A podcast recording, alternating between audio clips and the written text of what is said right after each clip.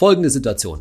Du hast angefangen, dich mit dem ganzen Thema Investieren und ETFs zu beschäftigen, hast auch einen ETF-Sparplan aufgesetzt und jetzt stellst du aber fest, bei einem Blick auf dein Tagesgeldkonto oder auch auf dein Girokonto, da hat sich ganz schön viel Geld angesammelt, dass du dich bis jetzt einfach nicht getraut hast zu investieren. Weil ist das nicht gefährlich, jetzt ein paar tausend Euro auf einmal in einen ETF zu investieren, wo die Kurse doch so hoch sind, wo die Börse nah am Allzeithoch ist? Sollte man das nicht auf mehrere Teile strecken? Und überhaupt, wenn man das auf einmal reinhauen würde, welchen ETF würde man dann nehmen? Und dann steht da was von Börsenplätzen. Welchen Börsenplatz soll man aussuchen? Und um welche Uhrzeit macht man das? Und, und, und, und. Du merkst, dass du auf einmal ziemlich viel Respekt hast, weil du zum Beispiel vielleicht 5000 Euro investieren könntest. Solltest du das wirklich? Und wie geht das überhaupt? Mit all diesen Fragen beschäftigen wir uns in meiner heutigen Folge von meinem Podcast Geld ganz einfach. Ich bin Saidi von Finanztipp. Bei Finanztipp sind wir der Meinung, Finanzen kannst du selbst. Und wir zeigen dir, wie.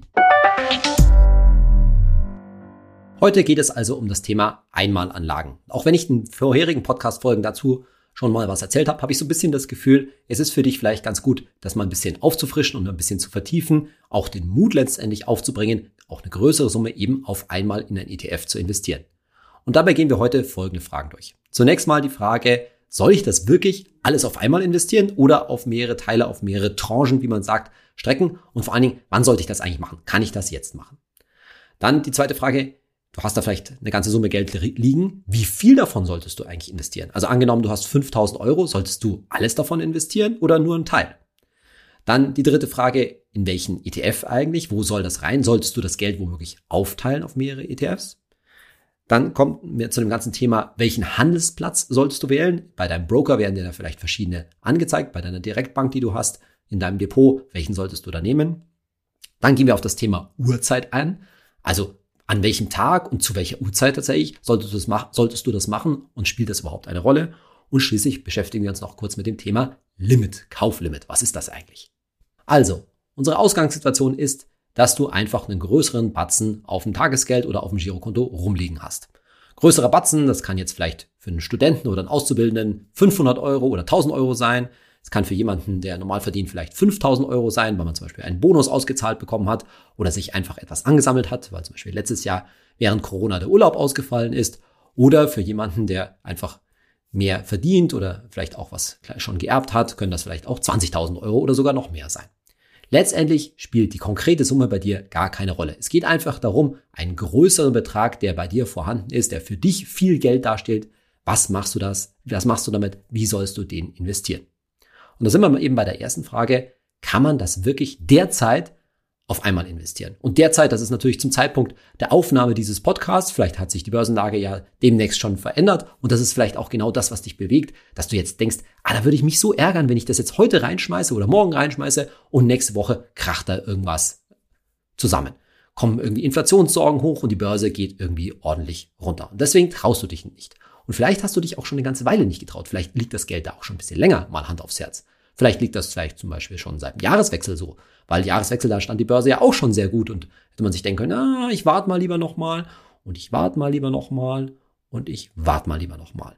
Und das ist genau das Problem aus meiner Sicht, dass leider du dann, wenn es dir so geht und vielen anderen Leuten in Deutschland so geht, die sind, glaube ich, sehr viele Leute in Deutschland mittlerweile für das Thema Investieren sehr aufgeschlossen, haben sich informiert, aber sie trauen sich noch nicht so richtig. Ein ETF-Sparplan ist dann natürlich ein super Anfang, den du hoffentlich auch schon begonnen hast. Aber es geht natürlich schon darum, einen signifikanten Anteil seines Geldes in Aktien und damit in ETFs zu halten. So, und da stellt sich also die Frage, sollte man das heute investieren, morgen, in einer Woche, in einem halben Jahr, in x Jahren? Und der universale Spruch, den du vielleicht schon mal von mir gehört hast, entweder in diesem Podcast oder vielleicht auch auf YouTube, den ich schon viel zu oft gesagt habe an dieser Stelle, aber einfach nochmal sagen muss, heißt, Time in the market beats timing the market. Und dieser Schlüsselspruch zum passiven Investieren mit ETFs besagt folgendes, Time in the market, also dabei zu sein am Aktienmarkt, ist immer besser als zu versuchen, timing the market, als zu versuchen, den optimalen Einstiegszeitpunkt und übrigens auch den optimalen Verkaufszeitpunkt später zu treffen. Denn die Wahrscheinlichkeit, dass das dir gelingt, ist pures Glück. Alle möglichen Börsenprofis auf der Welt erfahrene Professoren, Wissenschaftler, Experten versuchen diesen heiligen Gral des Investierens, nämlich den optimalen Zeitpunkt, wenn es unten ist, wenn die Kurse billig sind, zu treffen. und möglichst natürlich zu verkaufen, wenn oben die Kurse teuer sind, möglichst teuer zu verkaufen.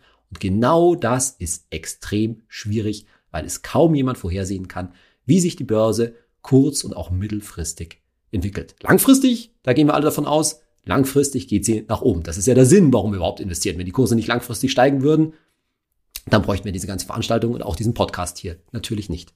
Aber letztendlich kann es dir eben niemand sagen, wie das in nächster Zeit weitergeht. Und deshalb der wichtige Universalspruch, der richtige Zeitpunkt zum Investieren ist immer und damit heute. Und das ist die dringende Aufforderung, die ich an dich stelle. Wenn du Geld rumliegen hast, wenn du feststellst, da ist eigentlich bei 0,1, 0,2 Prozent Zinsen auf dem Tagesgeld oder sonst wo liegt da irgendwie Geld rum, mit dem ich eigentlich überhaupt nicht weiß, was ich machen soll, das definitiv nicht gebraucht wird, das langfristig da liegen kann, das letztendlich für meine Altersvorsorge da ist, weil es einen wesentlichen Teil von meinem Vermögen darstellt, dann investiere es besser heute als morgen in ETFs, denn am Ende geht es nur darum, wie steht die Börse für dich in 15 Jahren, in 25 Jahren, wenn du in Rente gehst. Aber es interessiert nicht so sehr, wie sie morgen, in einer Woche oder auch nicht, wie sie in sechs Monaten steht. Und mit diesem Clou zu sagen, der richtige Zeitpunkt zum Investieren ist immer Time in the Market beats Timing in the Market, ist auch schon die zweite Frage beantwortet, die da so mitschwingt, nämlich die Frage, wenn du zum Beispiel 5000 Euro da liegen hast, sollst du die 5000 Euro jetzt auf einmal investieren oder zum Beispiel über 10 Monate a 500 Euro quasi in einem Sparplan aufteilen. Letztendlich kann dir auch da niemand sagen, was jetzt tatsächlich besser ist, denn keiner weiß, ob wenn du jetzt die 5000 Euro auf einmal investiert, investierst, ob über die nächsten 10 Monate die Börse einfach nach oben geht, dann wäre es natürlich sinnvoll, die 5000 Euro auf einmal zu investieren, oder ob du es eben wenn du es auf äh, 10 Tranchen verteilst, auf 10 mal 500 verteilst, ob in den nächsten 10 Monaten die Börse mal nach unten geht und dann aber auch bitteschön wieder nach oben geht, sodass sich das gelohnt hat, weil du dann teilweise günstiger eingekauft hast. Das wäre der sogenannte, der berühmte Cost-Average-Effekt, den es nicht wirklich gibt. Und nochmal, warum gibt es den nicht? Weil langfristig, und das ist der entscheidende Punkt, langfristig die Börse eben nach oben geht. Und deswegen, wenn wir davon ausgehen, dass es langfristig nach oben geht, naja, dann ist es auch rational, eher darauf zu setzen, ich investiere alles auf einmal, weil es ja eben nach oben geht und deswegen sind die Chancen da natürlich besser. Aber auch das wichtig, wir sind ja eben keine rationalen Wesen, wir Menschen, wir sind emotionale Wesen. Wenn du dich, wenn sich das für dich einfach nicht richtig anfühlt, die 5000 Euro da auf einmal reinzuholen, naja, dann teils halt auf, dann erhöhe einfach zum Beispiel deinen ETF-Sparplan im Moment mal um 500 Euro und dann verschwindet das Geld sozusagen sukzessive von deinem Girokonto und nach zehn Monaten kannst du den ETF-Sparplan ja dann wieder um 500 Euro senken und einfach normal weiterlaufen lassen. Das Wichtigste dabei ist, Hauptsache, das Geld kommt in den Markt, ob es jetzt auf einmal reingeht oder über die nächsten zehn Monate, wie in meinem Beispiel, ist am Ende nach 15 Jahren, nach 30 Jahren nicht so entscheidend. Die zweite große und ehrlich gesagt viel wichtigere Frage ist, wie viel von den im Beispiel 5000 Euro Einmalanlage solltest du tatsächlich investieren? Sollte das alles in ein ETF oder solltest du nur einen Teil davon investieren und einen Teil vielleicht zum Beispiel wieder aufs Tagesgeldkonto legen oder einfach da lassen? Und ein Fehler wäre jetzt bei dieser Frage, wenn du einfach nur, in meinem Beispiel, diese 5000 Euro gesondert betrachtest und dir denkst, ah ja, davon nehme ich jetzt einfach mal die Hälfte oder 60 Prozent, also zum Beispiel 3000 Euro, die investiere ich in ETF und 2000 Euro lasse ich auf dem Tagesgeldkonto liegen. Warum wäre das ein Fehler? Weil du bei solchen Überlegungen zu dem Risiko, das du gehst, zu der Frage, wie viel du investieren solltest, nie einen Geldtopf, einen Geldbetrag, der halt jetzt irgendwo auf einem Konto zum Beispiel liegt, gesondert betrachten solltest, sondern was solltest du dabei immer anschauen? Dein Gesamtvermögen. Das ist sehr wichtig. Immer den Überblick übers große Ganze, übers Big Picture, wie ich das immer nenne, behalte. Das heißt, von deinem gesamten Vermögen, da solltest du dich fragen, wie viel habe ich davon investiert, wie viel habe ich davon in, ja, letztendlich riskanten Anlagen, wie zum Beispiel Aktien, und wie viel habe ich sicher geparkt, im Sinne meines Viertöpfe-Prinzips, zum Beispiel einfach nur auf dem Tagesgeldkonto, vielleicht noch in Festgeld oder in einem Bausparer oder was du sonst auch immer noch hast. Auch Riester oder eine betriebliche Altersvorsorge würden da eben zu den sicheren Anlagen zählen. Und da geht es darum, wie wir damals in der Folge über die Geldanlage ja gehört haben, für dich ein vernünftiges Risikoprofil zu finden, eine Risikotragfähigkeit, das, was dir bekommt mit deinen Plänen, die du in nächster Zeit hast, wie du Geld benötigst und so weiter. Da könnte eine Aufteilung zum Beispiel 60 zu 40 sein, zu sagen, ich habe 60 Prozent riskant angelegt, insbesondere in meinem Aktien-ETF und 40 Prozent sicher, 70, 30, 80, 20 Womöglichkeit 90-10, da wird es dann schon knapp, denn in den sicheren Anteil, da sollte ja auf alle Fälle dein Notgroschen auf deinem Tagesgeldkonto reinfließen. So, und dieses, diese gesamte Aufteilung solltest du dir anschauen und dann entscheiden, wie viel du, in meinem Beispiel von den 5000 Euro, tatsächlich investieren willst. Wenn du sagst, ja, da kann ich auch ein bisschen mehr Risiko gehen, dann kannst du natürlich die kompletten 5000 Euro in den Aktien-ETF schieben. Wenn du aber sagst, hm, das passt eigentlich, jetzt habe ich da zum Beispiel eine Aufteilung 70 zu 30, weil mehr traue ich mich nicht, dann kannst du natürlich auch das Gleiche machen, zu sagen, von den 5000 Euro nehme ich 70 Prozent tatsächlich und investiere die in Aktien-ETF und die anderen 30 Prozent bleiben schön auf dem Tagesgeld zum Beispiel liegen. Nochmal ein kurzes Stichwort, das hatten wir auch schon mal in der Podcast-Folge angesprochen. Wie ermittelst du eigentlich das, wie viel Risiko du gehen kannst? Ich bin da immer ganz stark dafür, dafür dass du dir konkret vorstellst, wie viel absoluten Verlust in Euro du aushalten würdest. Das heißt, du stellst dir dein Depot vor und sagst dir, mh, hm, wie viel Minus in absoluten Euro, minus 5000, minus 8000 oder sowas in Richtung. Wie viel darf da noch stehen, bevor ich endgültig die Panik kriege und sage, boah, bloß raus da. Und den doppelten Betrag, den kannst du in Aktien halten, weil wir dabei immer ein bisschen davon ausgehen, dass ein Aktienindex wie der MSCI World oder auch jeder andere weltweite Index durchaus mal in einer Finanzkrise, in einem Aktiencrash um 50 Prozent fallen kann. Das heißt, wenn du zum Beispiel 10.000 Euro investiert hast, dann musst du bereit sein, schon quasi fast schon mindestens 5000 Euro zwischenzeitlichen Verlust, Buchverlust, wie man das heißt, auszuhalten. Das heißt, es darf für dich kein Problem sein, dass dann in deinem äh, Depot diese 10.000 Euro auf 5.000 Euro zusammengeschrumpft sind. Das ist also ein wichtiger Anhaltspunkt für dich. Ich glaube, dass du, je länger du Investor bist, je länger dein ETF-Sparplan läuft, dich immer mehr an Risiko gewöhnen wirst, es dir nicht mehr so viel ausmachen wird, weil du weißt, auch von solchen Einbrüchen um 30, 40 oder hier 50 Prozent, was eben der MSCI World zum Beispiel in der Vergangenheit schon öfter gemacht hat, nämlich um 50 Prozent zu fallen, daran wirst du dich gewöhnen und die Zuversicht mitzubringen, zu wissen, ey, die Weltwirtschaft wird nicht vor die Hunde gehen, die hat halt mal eine, einen ordentlichen Schnupfen bekommen, aber nach einigen Jahren, und das kann ja auch wirklich einige Jahre äh, dauern, kann das wieder passieren. Und viele Leute, viele Nutzer sagen mir ja auch derzeit, dass sie eigentlich Geld zur Seite halten, um ihr Pulver trocken zu halten, um das dann auf einmal im Falle so einer Krise zu investieren. Aber auch da ist halt das Problem, wenn du das machst, auch da wartest du und es kann sein, dass die Kurse inzwischen weglaufen.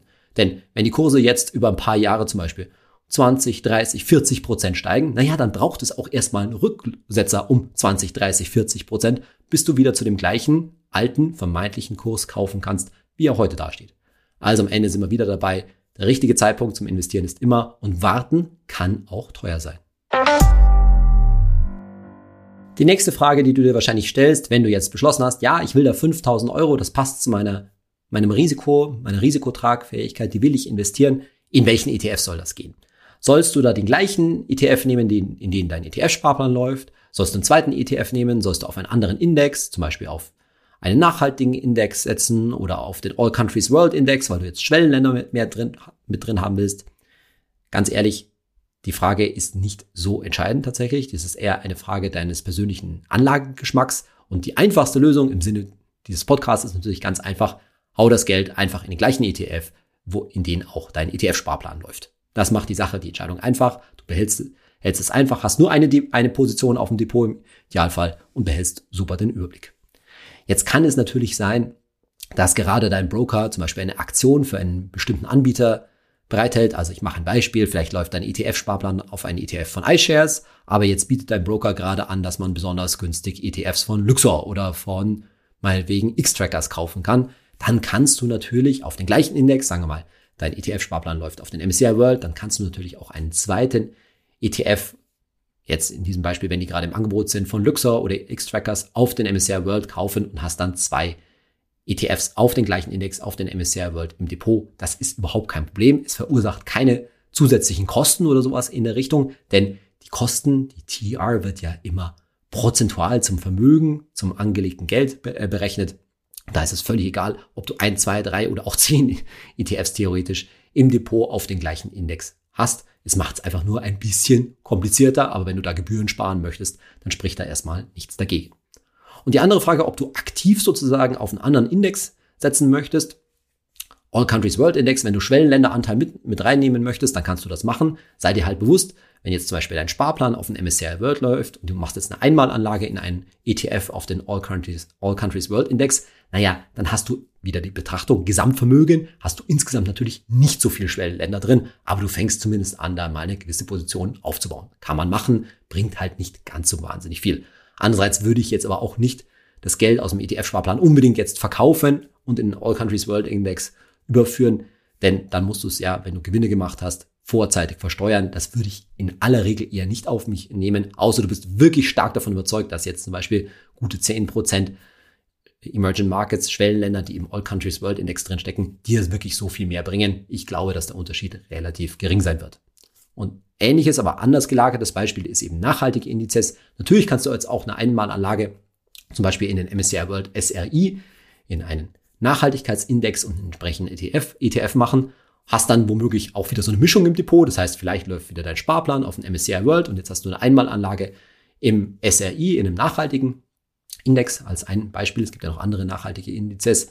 Und dann tust du quasi mit einem Teil von deinem Geld ist etwas Gutes, wenn man so sagen will, investierst das eher in ein wenig nachhaltig investierte Unternehmen, schließt schlimme Branchen aus, hast natürlich insgesamt in einer ganzen Geldanlage, das muss man natürlich immer wieder sehen, dann natürlich ein Kompromiss. Ne? Vielleicht ist es dann 50-50 auf, äh, aufgeteilt.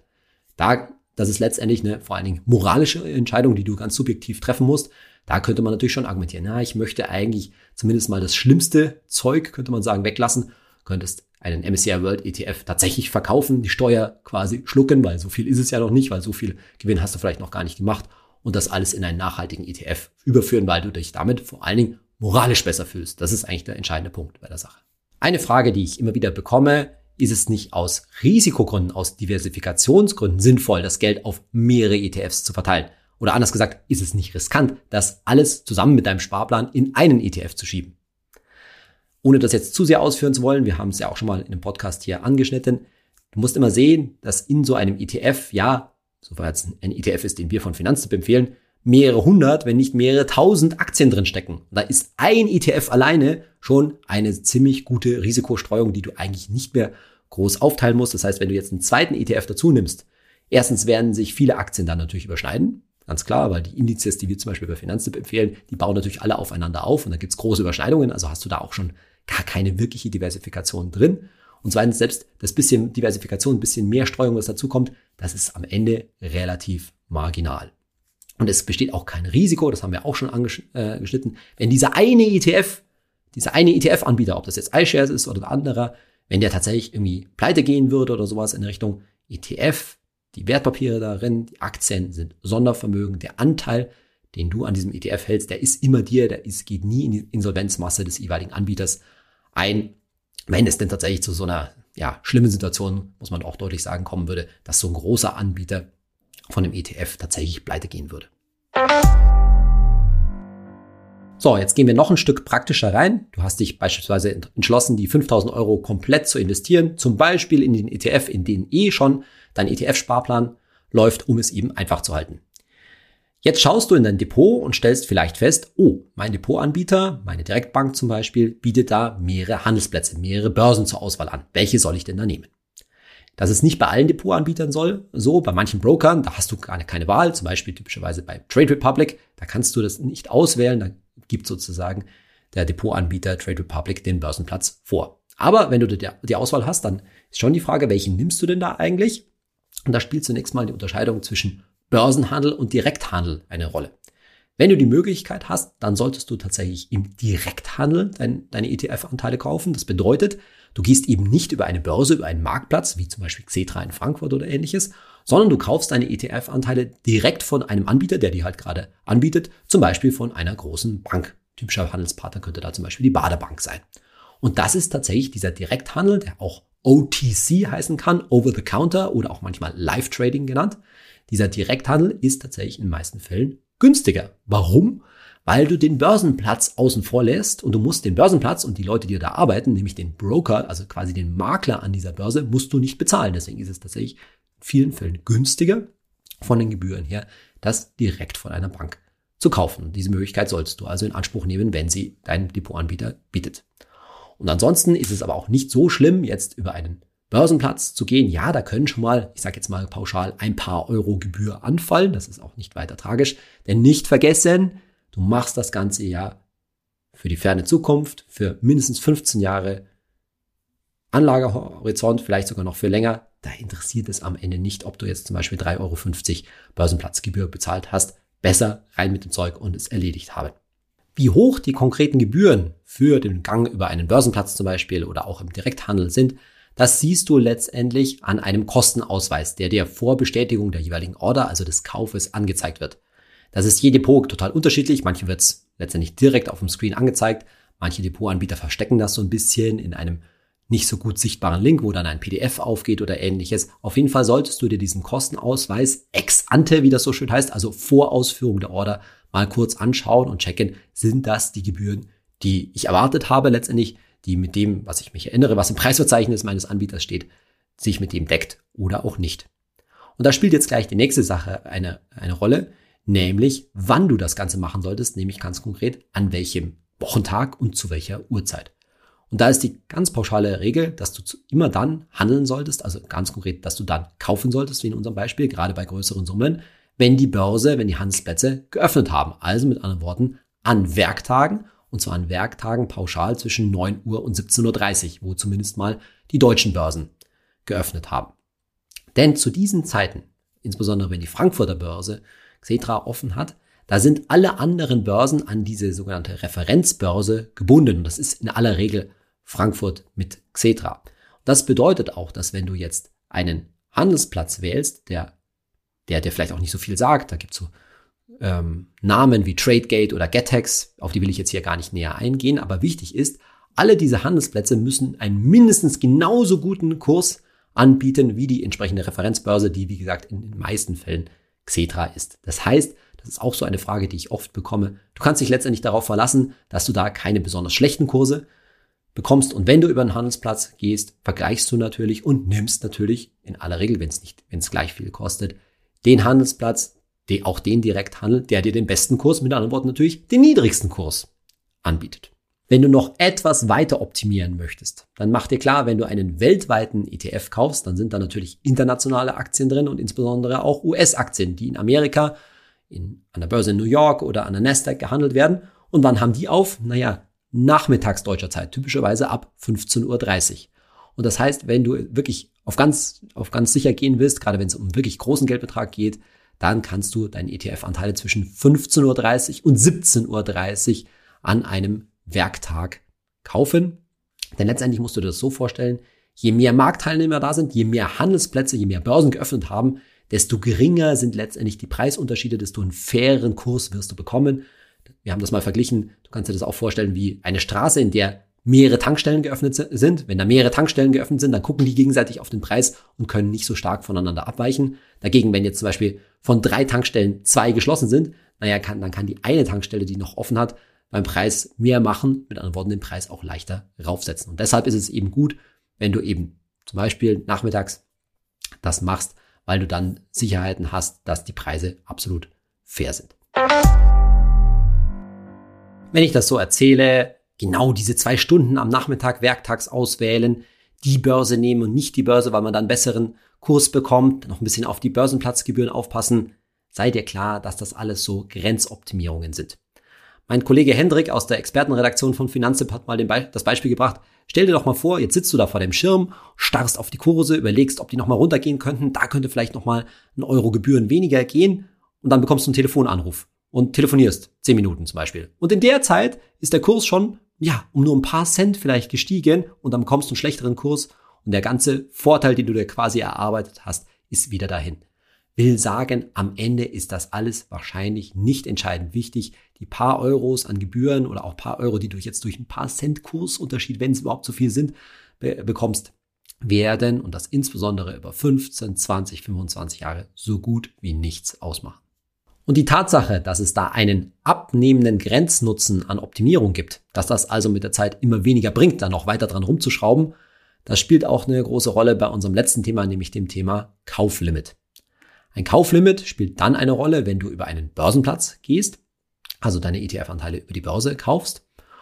Und da ist erstmal wichtig zu wissen, dass es sein kann, wenn du eine Order, einen Kaufauftrag gibst an eine Börse, dass der zu A zum einen nicht sofort ausgeführt wird, sondern etwas später. Und B kann es auch mal sein, dass der nicht auf einmal ausgeführt wird, dass also zum Beispiel 50 Prozent der Anteile sofort gekauft werden und 50 Prozent etwas später. Um aber gleich mal Entwarnung zu geben. Wenn du einen Kauf tätigst in einem der weltweiten Standard-ETFs, die wir von Finanztipp empfehlen, und wenn du das eben, wie schon gesagt, an einem Börsentag, werktags, untertags, während die Börse geöffnet hat, machst, dann spielt das praktisch keine Rolle. Diese ETFs werden in aller Regel so oft gehandelt, dass deine Order eben doch praktisch in voller Höhe sofort ausgeführt wird. Aber trotzdem kannst du zur Sicherheit ein Kauflimit einstellen. Und zwar könnte Folgendes passieren. Du siehst einen Kurs für einen ETF, zum Beispiel der Kurs wären jetzt gerade 50 Euro und du hast dir überlegt, dass du dafür eine bestimmte Anzahl Anteile kaufen willst, zum Beispiel 100 Anteile, nämlich 50 mal 100 sind 5000 Euro. So, und jetzt wird aber tatsächlich, gibst du diese Order in Auftrag und jetzt wird die tatsächlich ausnahmsweise nicht sofort ausgeführt und bis die ausgeführt wird, ist der Kurs gestiegen auf zum Beispiel 50 Euro und 50 Cent. Und dann musst du für deine 100 Anteile tatsächlich etwas mehr bezahlen. Diese spontanen Kursschwankungen, also in diesem Fall ungünstig für dich, dass der Kurs spontan steigt, die sind gerade auch bei unseren weltweiten Standard-ETFs ziemlich gering in aller Regel. Das heißt, da musst du keine große Angst haben, dass es da auf einmal einen riesen Kurssprung von einer Sekunde auf die andere gibt. Und das ist eben der Grund, warum man so ein Kauflimit eben auch mal weglassen kann. Aber zur Sicherheit kannst du das einstellen. Das heißt, du kannst bei deinem Broker einstellen, hier ist meine Order für zum Beispiel 100 Anteile und lieber Broker, lieber äh, Depotanbieter, kaufe nicht mehr als für 50 Euro und 10 Cent zum Beispiel. Das wäre der maximale Kurs, den du bereit bist zu bezahlen. Das wäre ein vernünftiges Kauflimit. Unbedingt anstellen solltest du so ein Kauflimit tatsächlich dann, wenn du es nicht schaffst, werktags zu kaufen. Also zum Beispiel, du stellst eine Kauforder typischerweise sonntags abends, da sitzt du vorm PC, denkst dir, jetzt mache ich das endlich für die 5000 Euro, aber ich habe unter der Woche werktags schlichtweg einfach keine Zeit, das zu, äh, zu machen. Also stellst du das Sonntagabends ein, schaust den Kurs nach und da solltest du tatsächlich dann so ein Kauflimit einstellen, damit du eben nicht zu viel bezahlst. Du siehst da zum Beispiel Sonntagabend diesen Kurs, den letzten Schlusskurs von 50 Euro und dann stellst du eben 50 Euro und 10 Cent zum Beispiel ein, weil du nicht möchtest, dass du teurer einkaufst. Aber auch da gilt jetzt wieder am Ende, am Ende, sprich nach den berühmten 15, 20, 30, 40 Jahren, wie auch immer, spielt es wahrscheinlich keine Rolle, zu welchem Kurs du, kau du kaufst. Und deshalb solltest du vor allen Dingen darauf achten, dass die Order auch tatsächlich ausgeführt wird, denn du weißt schon, Time in the Market und so weiter. Also Hauptsache das Geld rein. Eine große Rolle spielt das Thema Kauflimit tatsächlich, wenn du in riskantere Titel gehst, in bestimmte Branchen, ETFs und so weiter und vor allen Dingen natürlich beim Thema Einzelaktien, also wenn du Einzelaktien kaufst. In unserer Kategorie Hey Saidi, heute eine Frage von Christian Matt-TF auf Instagram und er hat eine Frage zu unserer Episode von letzter Woche, nämlich meinem Interview mit Mary vom Handelsblatt Today, nämlich zum Thema Themen-ETFs und er fragt, wer wählt aus, welche Aktien eigentlich in einen Themen-ETF kommen? Das ist eine sehr gute Frage, denn wie wir ja alle wissen, folgt also ein ETF immer einem Index. Also ist doch die Frage, wie, welche Aktien kommen eigentlich in einen Index? Denn darauf aufbauend wird ja dann auch ein ETF aufgelegt. Und das, der Witz an der Sache ist, dass es sehr viele Beispiele gibt, wo ein Index ganz speziell für bestimmte ETFs, für einen bestimmten ETF-Anbieter konstruiert wird. Das heißt, es gibt es da eine Zusammenarbeit zwischen einem ETF-Anbieter wie iShares, wie UBS oder HSBC, Xtrackers etc. und einem Indexanbieter wie zum Beispiel MSCI, oder S&P, dass die dann praktisch sagen, hey, mach mir doch mal einen Index zu Thema XY, der so und so gestrickt ist, und dann kann ich darauf einen ETF anbieten. Und da sieht man natürlich schon, dass an der Stelle die ganze Idee vom passiven Investieren ziemlich ad absurdum geführt wird. Denn letztendlich ist das dann schon zumindest teilweise so etwas wie aktive Titelauswahl, aktive Auswahl der Aktien. Und das ist dann auch nicht von ungefähr, dass solche Themen-ETFs, wie ich das ja mit Mary auch schon besprochen habe, oft ziemlich klein sind, was die Anzahl der Aktien angeht. Das heißt, da sind da manchmal nur 80, nur 50, manchmal nur 30 Aktien drin und das ist natürlich längst keine gute Streuung mehr. Und da werden dann bestimmte, nach bestimmten Kriterien, bestimmte Themen, bestimmte Branchen aus, ausgewählt. Das ist natürlich grundsätzlich immer, wie ich das mit Mary auch diskutiert habe, ein spannendes Investment, wenn man an dieses Thema glaubt. Aber muss sich auch klar sein, dass man A, das entsprechende Risiko eingeht und dass die entsprechenden Aktien, wie man so sagen könnte, nicht jetzt wirklich irgendwie repräsentativ ausgewählt sind sondern da steckt immer ein bestimmter Ansatz dahinter, eine bestimmte Auswahlregel und die muss ich mir halt dann auch genau anschauen, was da eigentlich drin steckt. Insbesondere, wie wir es ja auch besprochen hatten, was die Top 10 in so einem kleinen ETF sind und wie viel Gewicht die haben. Denn letztendlich steckt in vielen Fällen dann schon ziemlich viel von meinem angelegten Geld, zum Beispiel 50 Prozent, in nur 10 Aktien drin.